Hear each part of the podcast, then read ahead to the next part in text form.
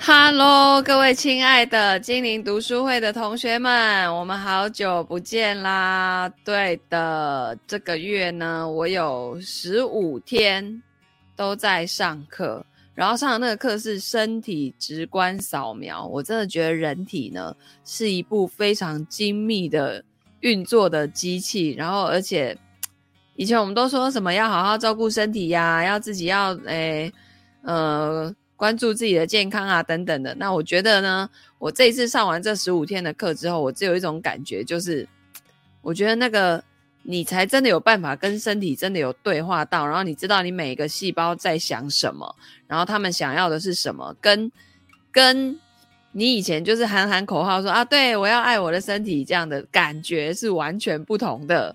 好的，每天进步一点点，读书带来大改变。欢迎来到精灵读书。今天呢，我们继续来读《财务自由之路》这本书。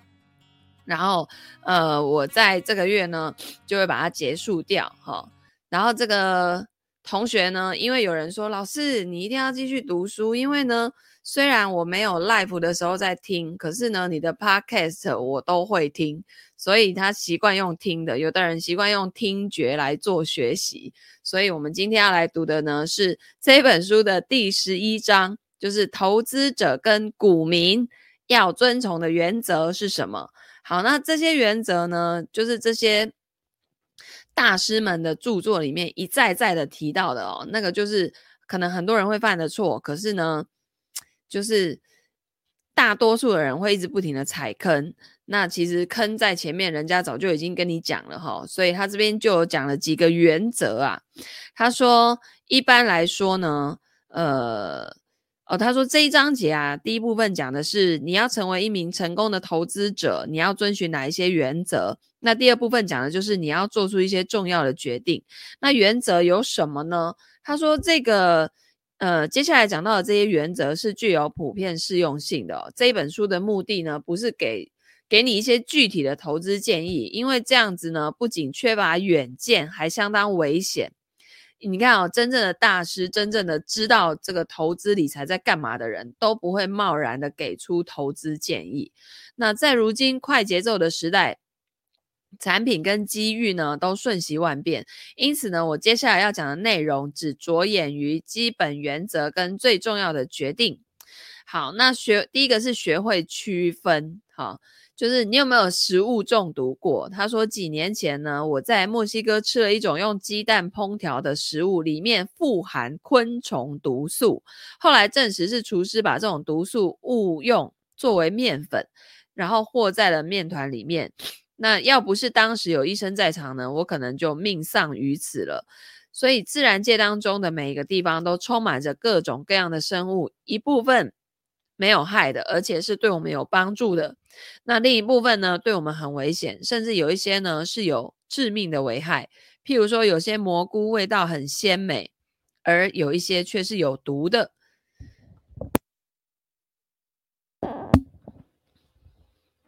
好，那生命健康遭遇这种情况，你的金钱同样也是会经历的哦。有一些投资让你收益丰厚，有一些却让你血本无归。不会进行正确区分的人将会非常危险，但是。通常有益跟有害又很难分，就像昆虫毒素跟面粉看起来这么像。那为了要生存，我们要学习；为了要实现财务自由，我们必须学习。更甚至为了保持财务自由，我们还是必须学习。学习是为了学会区分，一旦能够辨别差异，你就可以做出明智的决定。所以呢，统一出呃这个让大家容易牢记的标准是很有必要的。那接下来呢，作者就会提出几个重点的区别，你应该对这几条区别进行思考、消化，并且转化成你自身的理财能力。因为你知道什么才是适合自己的计划，所以你可以快速而且正确的做出决定。那关键的区别在于：第一个，投资跟投机的区别；第二，负债跟投资的区别；第三，三种投资类型的区别；第四。普通投资者跟投资家的区别。好，原则一呢，识别什么时候投资，什么时候投机哦。这个是现在最受忽视的一条原则。人们把存下来的钱存存到银行，然后就把自己当做投资者，实际上他们只是储户或者是投机而已，他们并不是投资者。那第一点显而易见哦，把钱存到储蓄账户里的人，不可以称为呃称自己为投资者，他只是一名储蓄者，他是把钱存到这个储蓄账户，然后就没有下一步了，这就是称为储蓄账户而不是投资账户的原因。那等谈到第三个原则的时候，你就会看到这个没有什么错哦。恰恰相反的，会存钱的人比不存钱的人更好。但是，只有投资者会使自己的金钱显著的增加。而对于投机呢，大家存在着更多的误解。就连我之前也不明白投资跟投机最区基本的区别是什么。这个也不足为奇，因为我是在一个中产阶级家庭当中长大的。这样的家庭啊，普遍把一切都看成投资。我们的房子被称作投资，修修葺房屋使其保值也被看作必要的投资。珠宝、汽车，几乎一切所有都被当作投资。几年前呢，我买了一块很漂亮的手表。我确信呢，这个手表具有很大的增值空间。几年之后卖掉它，我会获得一笔可观的收益。当然，我认为自己做了一笔明智的投资，并且引以为傲地告诉了我的教练。我的教练反应呢，让我大吃一惊啊！他告诉我说，购买这块手表是一种投机的行为，并不是投资的行为。他说，投资者是从购买投资产品起就开始获得收益的，而不是要等到卖掉产品的时候。所以，一笔投资是从最初开始就会定期获得收益的。只要没有获得收益，那么你就只是投入了金钱，但并不是进行了投资。我的教练说，投资者能够从投资项目中定期获得收益。谁要是在转卖的时候才获得收益，那么他就不是投资者，而是投机者。大部分的人积蓄太少，而储蓄的人又常常只是投入金钱，却丝毫没有获得收益回报。好，所以呢，投机本身没有什么错啊，因为安德烈科斯托拉尼就是一位投机家，而且呢，做得非常成功。他通过投机取得了巨大的财富，投机不仅是他的事业，还是他一生的热情所在。那安德烈。他告诫人们说：“人类不能指望投机让自己定期赚取收益。一个人呢，可能会在股市赢得很多钱，或是输掉很多钱，但是却不能透过股市赚钱。我们也可以说，投资者赚钱，投机者赢钱。再强调一次哦，投机不一定是坏事，而坏的是什么呢？”是你实际上做着投机的行为，可是你却以为自己在投资，所以你必须清楚你究竟把钱投到了哪里。你不应该期待并不可能的定期收益。投机可以让你获得成功或者是失败。多数的时候呢，成功还是失败，并不是你可以左右的。在大多数的情况下，你将无法影响结果。几次的小盈利通常足以让你增加财富。我从事投机活动很多年了，它不仅让我觉得很有趣，也给我带来了一笔财富。但我不会期待从中获得定期的收益，因为呢，这点在投机活动当中是不可能存在的。OK，好，所以呢。股票跟股票基金哦，这个作者就讲到了，请允许我再重申一次哦，在投机活动当中，你不应该期望去获得定期的收益，你可能会遇到很糟糕的意外情况。很多人在股票。跟这个股票基金上面呢，都有过这样的遭遇哦。他们原本期盼着从自己的股票跟基金当中定期获得收益，结果却忽略了购买股票也是一种投机行为。为了防止出现误会，我声明我不是反对股票跟股票基金，相反的，我认为股票几乎是大家都避不开的。那甚至可以说呢，股票是我们整个经济体系的基础，所有的一切都围绕着它。要是没有投资者提供可供支配的资金，让公司可以招聘招聘新的劳动力跟从事投资活动，然后把公司发展壮大，那么我们这个所认知的世界呢，就会分崩离析了。大多数的岗岗位将不复存在，整个世界也将无法运转。我购买股票基金很多年了，尽管我犯了很多错误，但还是实现了资产增值。在过去几年里面呢，买股票基金被视为让财富翻倍的最佳途径，但是购买股票跟股票基金依旧还是投机，并不是投资。从股票方面来说，除了股息之外，你只有在卖掉股票的时候才能够赚到钱，同时你可能盈利，也可能亏本。那出于这个原因呢，你只能把储蓄的一部分作为投机。投机其实就是去赚价差啦，而且是短线。那投资你就放进去之后领那个。领它的收益，好像是配配股配息这种概念，然后长期的，所以大部分的情况下，一半的积蓄足够了，因为没有人能够保证之后的情况会怎样。只要持有股票不卖，都没有办法从这项投机当中获得收益。准确的说，没有到卖的那一刻，你都是一无所有的。所以，关于投机，这里还有一个很重要的条件，就是你如果你购买股息稳稳妥的股票跟基金。那么你可以排除掉大部分的偶然因素哦。股息就是定期获得的资金支付，也就是收入。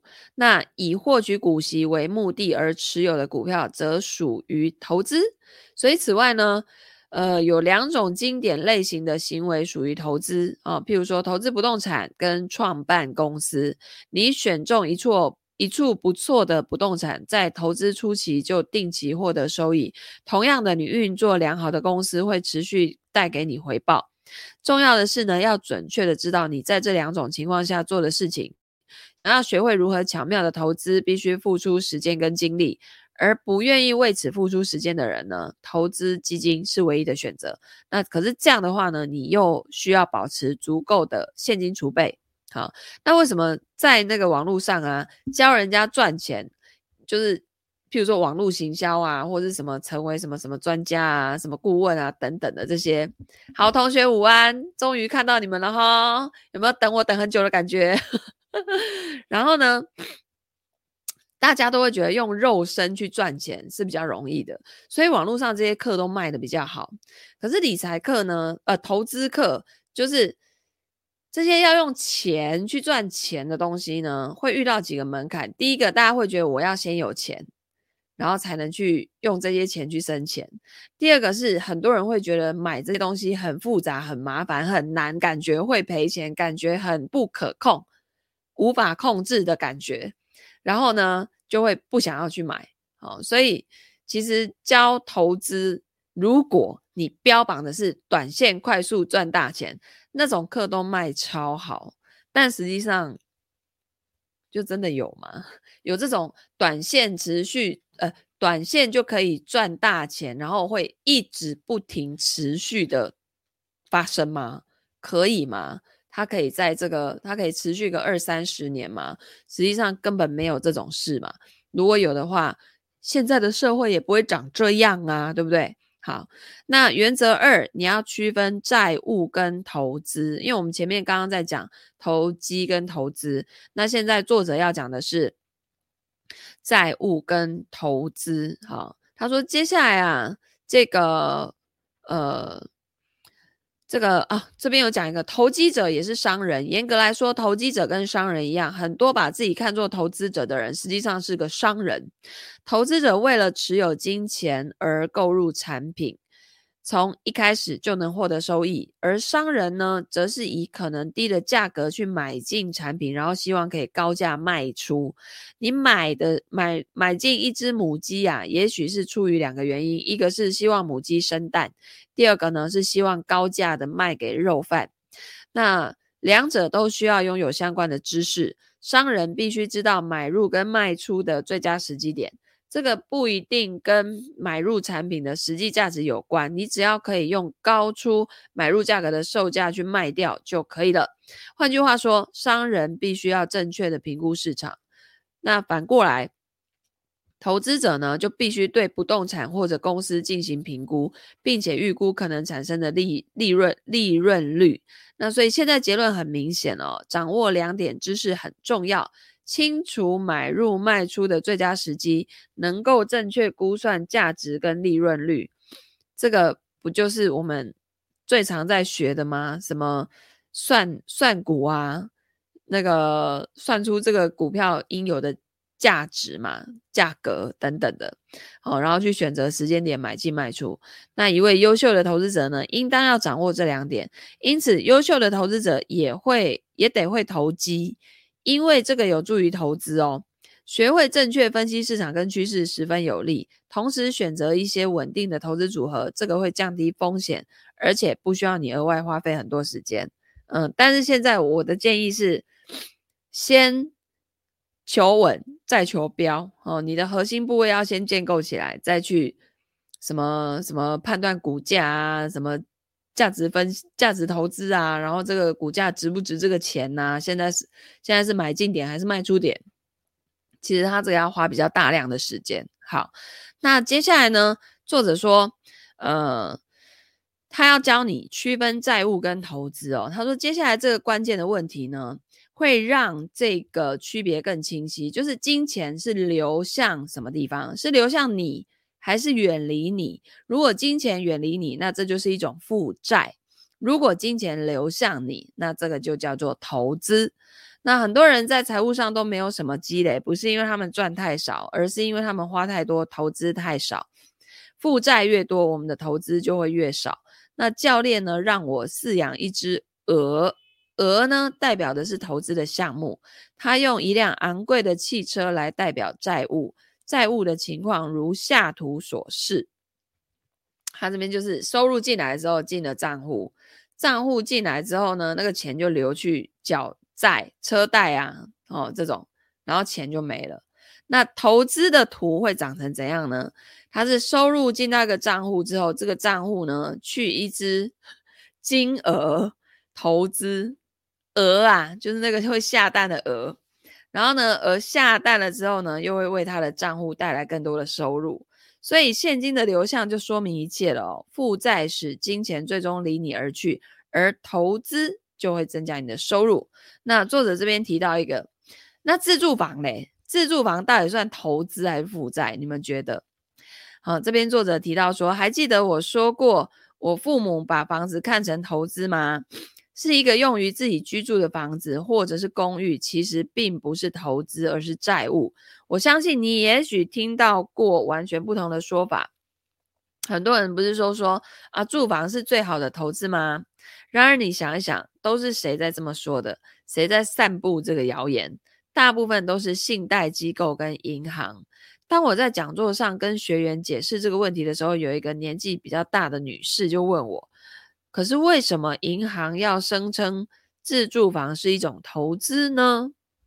然后呢，作者回答让他大吃一惊。他说：“因为事实本身如此啊。”他，然后这个女士就很疑惑，她说：“哎啊，你刚刚不是说自住房是债务而不是投资吗？那现在你又说自住房是投资，到底哪一个是对的？”那作者就说：“两个说法都正确，关键的问题在于。”对谁来讲算是投资呢？投资让你定期获得收益，债务让金钱从你的口袋流走。当你贷款买房之后，你需要每个月支付利息，钱就从你的口袋流走了。所以对你而言，你的房子不算投资，而是债务。然后这个女士就点头说：“嗯，这样我明白了。”然后作者又接着说。这部分从你口袋流走的利息就流到了银行的口袋里，所以对银行来说，这是一个超级划算的买卖。你从银行借钱，每个位每个月偿还利息，除此之外还要把你的房子跟所有的资产作为担保。银行说房子是种投资，当然是正确的啦，只不过没有说清楚对谁来讲算是投资。也就是说，投资不是针对你而言的。购买房子对于你是一种负债行为，可是对于银行来说就是一种投资行为。从一开始你就要还利息，但是只要贷款还没有还清，房子就是银行的。好，那当你如果还清房贷呢？那情况又是怎么样？作者说：“我之所以强调这个区别呢，是因为我有意识的想要让我们也像银行一样去进行投资。对别人而言，我们的支出则是他们的收入；我们的债务对于对方而言，则是一种投资。”那这个女士还问了我一个问题，她说：“可是房贷总有一天会还清啊，那那时候房子就属于我一个人的，那那时候算投资吗？”那作者就回答了：当教练第一次向我阐述这个区别的时候，我也问过同样的问题。他对我说：“啊，大多数的人，对大多数人来说，哈，还房贷至少都要二十五到三十年。现在不是还有四十年房贷吗？”我真的觉得，我们这辈子要有要完全没有负债，真的好难。光一个房贷可以卡卡你几十年，对不对？然而，即使还清了贷款，也不会从房子当中获取收益，只有卖掉房子的时候才会。所以，女士又问了：“好，我懂了。但是，我的房子如果不是一种投资，那到底是什么呢？”好，作者就说：“就算你还清了房贷，你的孩子还是一种，不，你的房子啦，孩子也一样，你的房子还是一种债务，因为你需要不停的缴费用、缴税、缴保险、维修。”装饰、置物费，最好呢，不要把房子看作投资资产，而应该看作奢侈的资产。把房子看作投资资产，让你安心，而奢侈资产是很费钱的。好，所以作者说，我不反对买房哦，恰恰相反，我认为一套一套房子或者公寓能够为我们提供一定的生活品质。那房子是一种奢侈品，却是一种有意义的奢侈品。关键在于什么时候买房，是先投资还是先负债？如果你在投资之前就先买房，那你就没有足够的钱来投资，因为所有钱都要去交房贷。相反的，如果你先选择投资，你也许呢会因此获得额外的收益，轻从而轻松的购买一套房。但是如果没有事先学习，你也很有可能投资亏了钱，一下就不见了。好，所以教练当初对我说，许多家庭之所以不能过上富足的生活，是因为他们不遵循这一个顺序。很多人会竭尽全力购买一套昂贵的房子，然后就之后就没有可以用作投资的资本。教练把这类人称作房奴。他们虽然工作很努力，也赚了很多钱，但大部分都是在为银行打工。虽然他们认为自己是在为房子而辛苦，但实际上是在为银行拼命的工作。他们支付的利息就是银行的收入来源。最糟糕的是什么呢？人们根本认识不到债务跟投资的区别。正如上面所说，他们购买自己的住房作为投资，认为自己没有错，但无法理解为什么自己的财务状况会越来越差。好，实际上就是大部分的财务资源被房子给占据了，搞得你动弹不得。好，那实际上这样就不能买房了吗？不是的，它是要有一个平衡的机制。好，那这个如果有做过财务规划的同学就会很清楚。我现在的这些财务资源适合买多少钱的房子？先不要管在哪，先管价位。你价位定出来的时候呢，你就可以定锚。譬如说啊，像现在房价在涨，我可能同样的价位，以前可以住市区，现在只能住郊区。那假设房价在跌，诶，同样的这个金额，然后以前是郊区，我现在可以选到市区去，或是比较大一点的之类的房子，哈，好，所以呢，这个你要确定你的资产类型，这是原则三，你必须确认你有哪一些可供选择的资产类型，这个是根据基本原则进行投资的唯一途径。那财务投资只有三种主要类别，第一个就是货币资产，第二个有形资产，第三个赌博。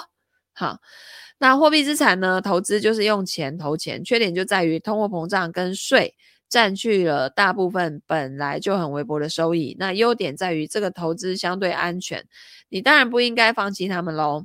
那在有形的呃有形资产投资当中呢，你将资金转换为固定资产，比如说不动产，投入企业投资的份额。股票跟股票基金等重大资产，有形资产风险比较高，对相对知识的要求程度也比较高，可是带来比较高的回报。好，而赌博呢，是你在玩你的钱，呃，就是什么 money game 嘛，game 就是玩嘛。那我的教教练说过，赌博只能作为娱乐，绝对不可以把赌博跟投资混淆了。啊。我的建议是什么？远离赌博，直到你真正清楚自己在做什么。那为什么需要做这个区分呢？答案很简单，为了建立起投资的系统性，你绝对不可以随便的进行投资或花钱。你要确定的是，你希望把多少钱投入货币资产当中，多少钱投入有形资产。那问题不在于哪一种资产更好，而是你要怎么样分配手中的资金。哈，所以关于这个问题呢，我无法给出简单的答案。这个取决于至少四种因素。第一个，你的目标是什么？这个就是我们做财务规划要先设财务目标啊，不然你怎么知道你要去哪？第二个，目前你手上有多少资金可以投资？第三，呃，像那第二点，这个呢，就会牵涉到有些人现在收支管理根本就还做不好，他根本就没有多的钱可以投资，所以这样的人在前半年，他可能需要去调整的是他的消费习惯，跟他的断舍离，跟他的收支。然后说到这个呢，我们的财务排毒营一月七号要开营了，到早上我刚看，现在还没看，剩下五个名额，我们就只收一百个，然后已经九十五位报名了哈，因为。我们老师两位老师后来改答案，发现人太多，真的是改起来那个品质不会，就就是达不到我们的要求。然后再来就是助教啊，他们服务学员也会觉得 loading 比较重哦，所以我们就是希望给大家更好的品质，所以就是限定一百人哈，额满就会关起来了。好，所以如果你要去把这些断舍离，财务上的断舍离哈，不是说叫你不准。呃，财务上的断舍离不是那种很匮乏的感觉，让你什么都不能花的感觉，而是让你清清楚楚、明明白白的活在当下，知道我现在为什么要花这笔钱，然后我的这个整个的呃财务里面有没有所谓的吸血虫是停在那里很久我都不知道的，我们要去把它抓出来排毒，好吗？那个财那个什么。排毒就是我这次上人体直观扫描，真的是感受到排毒太重要。我们的器官累积太多的毒素跟情绪在里面了。你这种灵性的排毒也好，或者是这种实际上的排毒，哈，像国外不是很爱呃倡导那个喝西洋芹的那个汁吗？哦，然后排毒还有很多什么多喝柠檬水啊，各种啦这种方法。那为什么要排毒？因为你不排毒的话，你新的东西进不来，你真正营养的东西、好的东西进不来身体，那你的身体要怎么变好？所以财务状况也是一样的，你很有可能你的现在所有的收入、支出，整个的财务分配当中里头是有毒素的，所以我们就是要透过这五天来去把它找出来。OK，好，然后再来第三，你准备承担多大的风险？好，那很多人对这一题也答不出来。哎，有赚钱我就可以承担很大的风险啊！啊，赔钱的时候我就变超保守啊！哦，有赚钱的时候都超积极的啊，可以开融资、开杠杆什么的。可是呢，一旦赔钱，他就会套牢在那边，他就会开改成他是长期投资，哎，好，就会超保守这样，所以根本就完全没有自己的主轴。好，第四啊，然后像这样的人呢，投资是不会做得好的。好，第四，你的年龄或者你什么时候需要支配多少钱？为了要确定在货币投资、呃货币资产投资跟有形资产投资上分别该投入多少资金，你必须做出几个重要的决定哦。那这个问题呢，还会在后面讲。好，然后再来原则四：有形资产完胜货币资产。它这边其实要讲就一个重点，叫做货币资产会干嘛？通膨，对吧？这现在已经就。我觉得现在如果还不知道这个世界有通膨的人，他们到底是如何活着的呢？他们可能只会发现说，啥那物件愈来愈贵，啊，我还几千块在手上，会使买的物件那也愈来愈少嘞。好，再来原则五，就是你必须要承担风险。好，这里面要讲的就是。你想要实现财务自由吗？或者你更愿意追求最大限度的安全？许多人在回答这个问题都说：“我两个都想要。” I'm sorry，鱼与熊掌不可兼得。没有人既能够追求财务自由，又保证绝对安全。原因很简单，因为自由跟安全本身就是互相排斥的，好吗？所以，我们如果选了其中一个方向，就会离另外一个目标越来越远。所以，那种网络上跟你说什么保证保本、高额获利，我真的觉得那个真的就是骗白痴在用的。可是也超多白痴会被骗呢、然后那天传伦老师就跟我分享一个，他说很多人会被骗，不是因为笨，而是因为贪。那我觉得呢？那那那就那就用你的贪心去去缴一些学费，然后去换得一些经验吧。因为我觉得我们不可以阻止别人体验失败的权利，好吗？各位妈妈爸爸们，当你的孩子知道前面有坑，他就是硬要跳下去的时候，你就是给他跳。你不让他跳，他怎么会知道这是坑？他怎么会知道什么是跳坑的感觉呢？你要让他有那个感觉，好不好？就像。你说很烫很烫，不要摸，他就没有被烫到的感觉啊。那你就是要让他烫一次看看，他就说哦，这个以后是危险的哦，就不可以去。这个是每个人来地球就是要来体验，可以体验成功，当然也可以体验失败，这是每个人的权利。但是站在一个财务顾问的角度，我们只能事先告诉你们哪里会有坑，跳下去之后可能会怎样啊。至于要不要跳，选择权就在于你哦。那很多人他其实是明知道这个有危险，但是还是想赌赌看、试试看，那就跳跳看。真的是，我觉得有体验总比你一直被人家绑在那边，然后不知道这到底什么滋味来的好吧？对吧？是吧？好、哦，有些人的那个 人生就是就是注定要创造很多的戏剧性，他就是一定要有低谷、有高峰，他。这就是他的灵魂的这种设定啊，他当时想要来的体验的设定。那有些人就不喜欢呐、有些人喜欢平平稳稳的嘛。那我们不可以说啊，别人这样就是错哈、实际上，这个世界为什么这么有趣，就是因为有每个人扮演的角色都不一样嘛。然后有人愿打，有人愿挨呀、对不对？好、哦，所以就就总之，但是你要对于什么，你要自己承担风险，你要对于你自己的选择负责。OK，好，然后第六叫做分散投资，呃，这一条原则是重中之重哦。不管你想要选择一条快捷的道路还是缓慢的路，你应该都要分散投资。为什么呢？因为没有人能够预知未来，谁知道王力宏会这样，对吧？我就说，如果他那个什么，就是。他的公司有股票的话，哇，那投资人亏死了，对吧？还好他们那都是个人的那种公司，哈，独资的。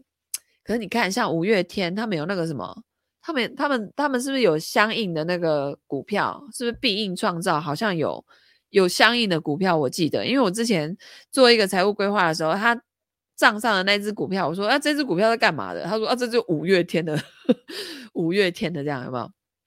所以你看，他们如果个人的这些行为管理没有做好的话，是不是也是影响到投资人？那这这没办法啊，没有人能够预知未来呀。所以因为不能，所以几年后我们才能够回头去看到哪一些投资是成功的。因此，除了分散投资，没有其他更好的办法了。还有一个很重要，我们就是因为没有办法预知未来，然后所以我们才要去做每年的复盘。这个我在。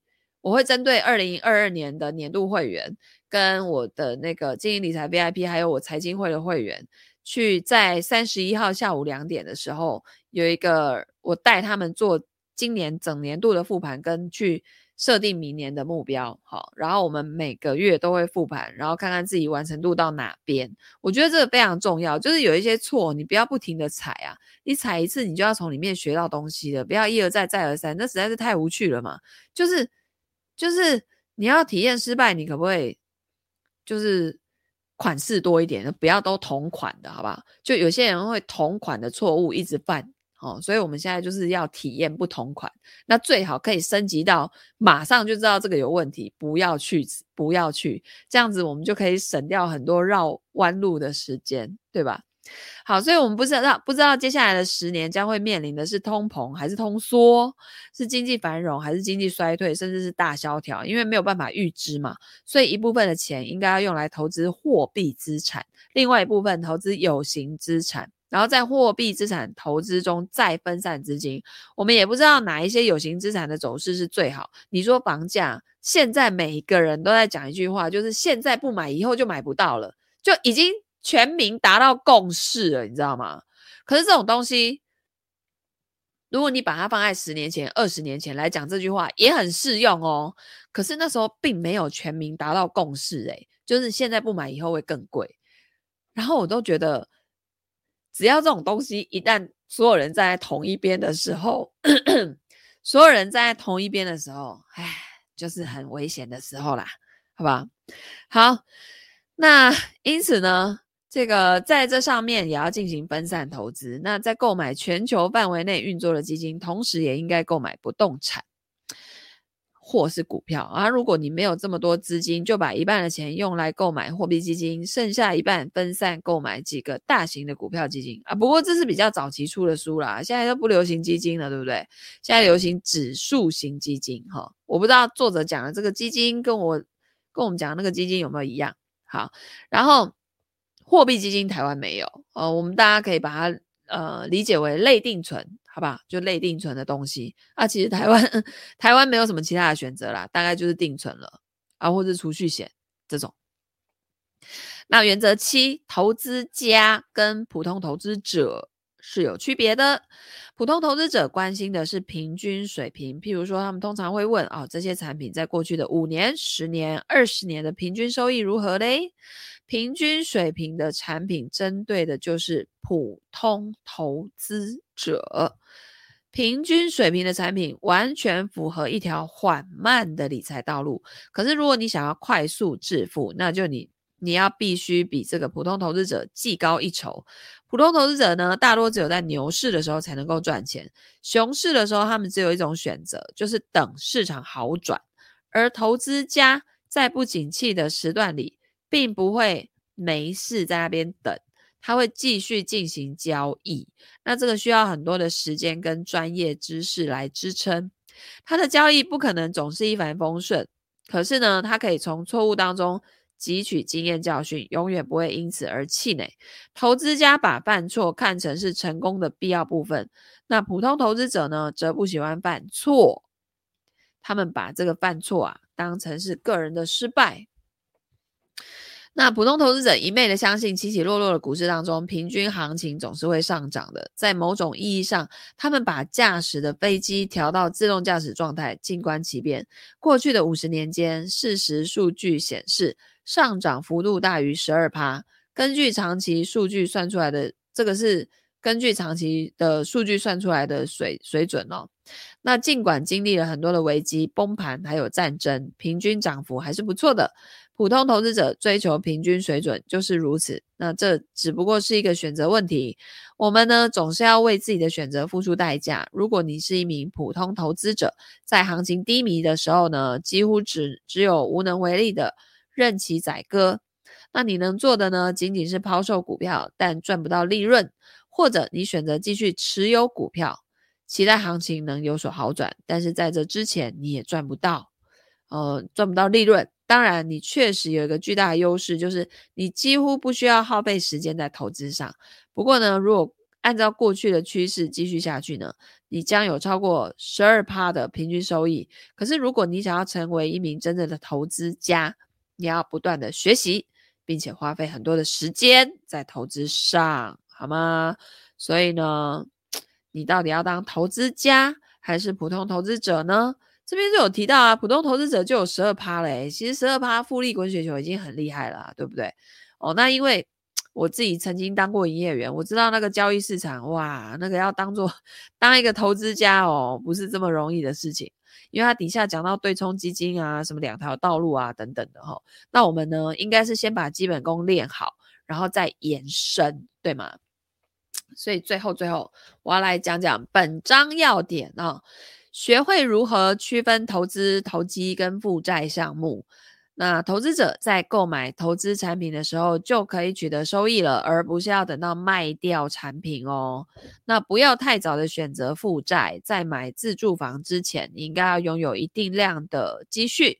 那你自己居住的房子不属于投资产品，它属于奢侈品。投资者赚钱，投机者赢钱。有形资产胜过货币资产。如果想要实现财务自由，就要敢于冒险。分散投资是什么呢？一部分的资金用于货币资产的投资，一部分用于有形资产的投资。作为一名投资者，要不断的学习，充实自己，做出决定。你想不想花十五到二十五年的时间来实现财务自由，还是想要走一条更快的路呢？你要做一名投机者，还是想要成为一名投资者呢？嗯，其实我觉得这样去定，好像也也也没那么绝对啊。就是，就我财务自由一定一定要花十五到二十五年吗？难道不可以缩短吗？难道没有更有效率的方法吗？其实是有的，对吧？哦，然后也不能说啊，缩短我就是走捷径，不是，不是这样子的。哦，就是你要有那个系统，然后去建构起来。然后有那种稳定的投资，有那种积极的投资，然后去搭配哦，这个是需要时间去建构的。好，我们无法预测未来，但是我们可以塑造自己的未来。跟随心中积极向上的声音，梦想是可能成真的。太好了，好，所以呢，今天我们的读书就到这边，然后希望呢，对同学这个在投资上面的一些小小的观念是有帮助的，好吗？好，那我们就明天见啦，大家拜拜。